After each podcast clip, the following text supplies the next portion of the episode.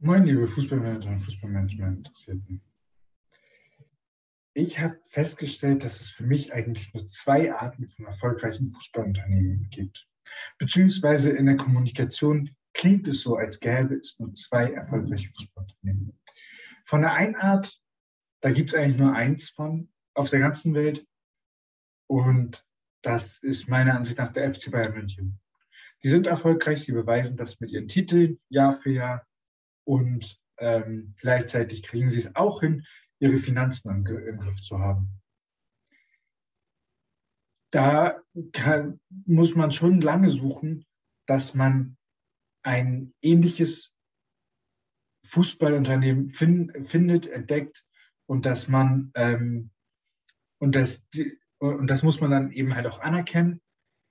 Aber ich behaupte, es gibt kein Fußballunternehmen, was äh, daran rankommt, vom Begriff Erfolg und von, also von dem, wie ich Erfolg definiere. Jetzt kann man sagen, ja, Real Madrid hat dreimal hintereinander die Champions League gewonnen ähm, und hat auch, glaube ich, deutlich mehr Champions League-Titel als ähm, der FC Bayern. Ich weiß nicht genau, wie es mit den nationalen Titeln aussieht. Aber man muss sich auch angucken, was für einen Preis sie dafür zahlen. Und deshalb ist Real Madrid für mich kein Fußballunternehmen, welches erfolgreich ist. Aber ich habe gesagt, es gibt zwei Arten von erfolgreichen Fußballunternehmen. Und die andere Art von Fußballunternehmen, die wirken erfolgreich, leisten Außergewöhnliches, aber reden mehr darüber, wie sie leisten, anstatt über, über die Ergebnisse. Und damit meine ich beispielsweise den SC Freiburg. Wenn man beim SC Freiburg darüber, wenn die Presse Herrn Streich fragt, wie sieht's aus? Sie sind doch jetzt soweit, Sie könnten doch nach Europa kommen. Dann wird Christian Streich wahrscheinlich richtig wütend und fragt, ob der Journalist noch alle Tassen im Schrank hat. Sportlich würde ich sogar mitgehen, dass, dass, dass sie das schaffen können. Aber Christian Streich sieht die Arbeit, die dahinter steckt. Und das betont er jedes Mal. Jedes Bundesligaspiel ist schwierig, jeder Gegner ist schwierig zu bespielen. Und ähm, dementsprechend weiß er, dass er jeden Tag mit seiner Mannschaft hart arbeiten muss, um das Privileg, und so sehen sie es, das Privileg zu haben, weiter in der Bundesliga äh, spielen zu können. Und das sehe ich bei vielen nicht. Wenn wir uns jetzt mal ein paar andere Clubs angucken, beispielsweise, wenn wir, äh, wir fangen mal mit dem Dramatischen an, ein FC Schalke oder ein ähm, Werder Bremen, die ein Selbstverständnis noch Champions League Ambitionen haben, aber in der zweiten Liga rumspielen.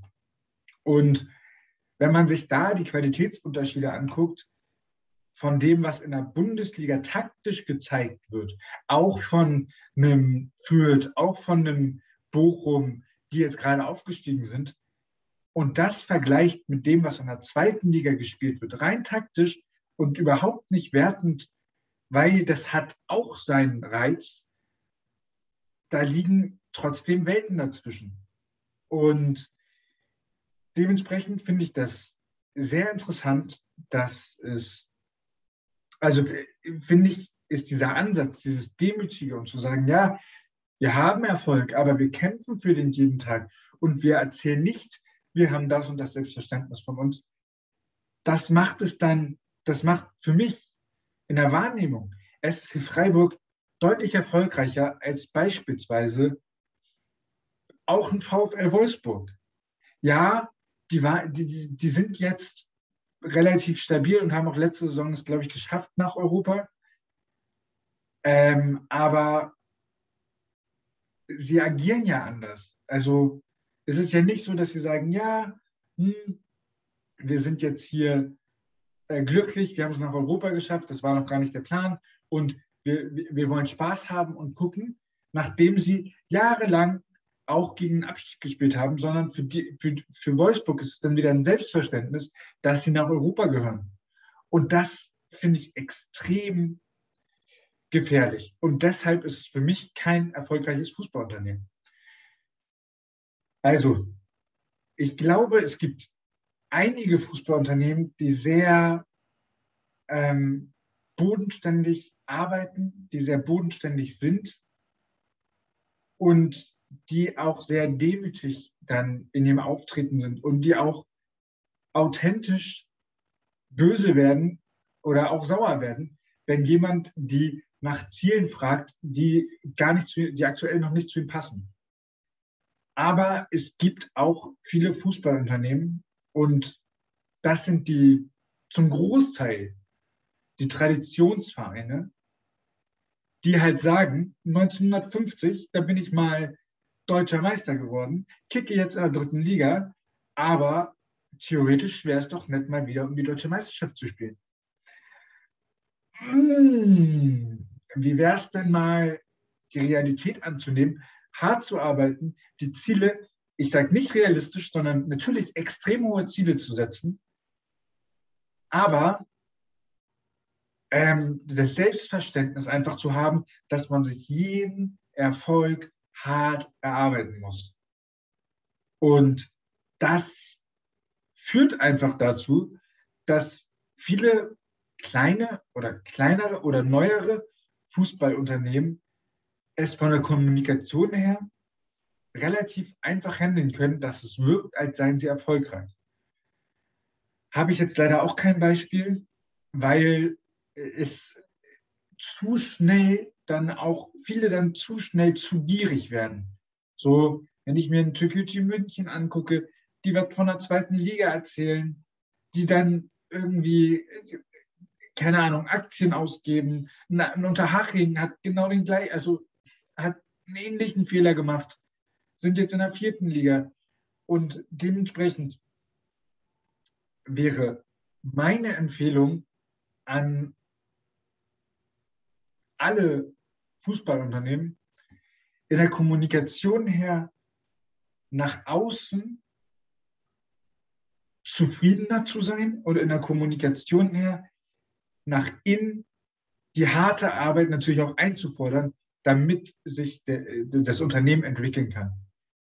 Ähm, aber ich glaube, dass in den Fußballunternehmen sehr, sehr hart gearbeitet wird und dass ähm, Fußballmanager und Geschäftsführer, die sich dann hinstellen und überambitionierte Ziele formulieren, die die Mitarbeiter, Spieler, Trainer, aber auch Merchandising, Marketing und so weiter nicht mittragen können, weil sie mit ihren Kapazitäten am Ende sind, weil sie mit ihren, ähm, weil sie das Ziel als unrealistisch ansehen, ähm, die schaden dem Fußballunternehmen massiv. Und trotzdem passiert relativ häufig, dass sich dann ein, ein ähm, Manager hinstellt und sagt, ja, jetzt können wir Europa mal wieder angreifen.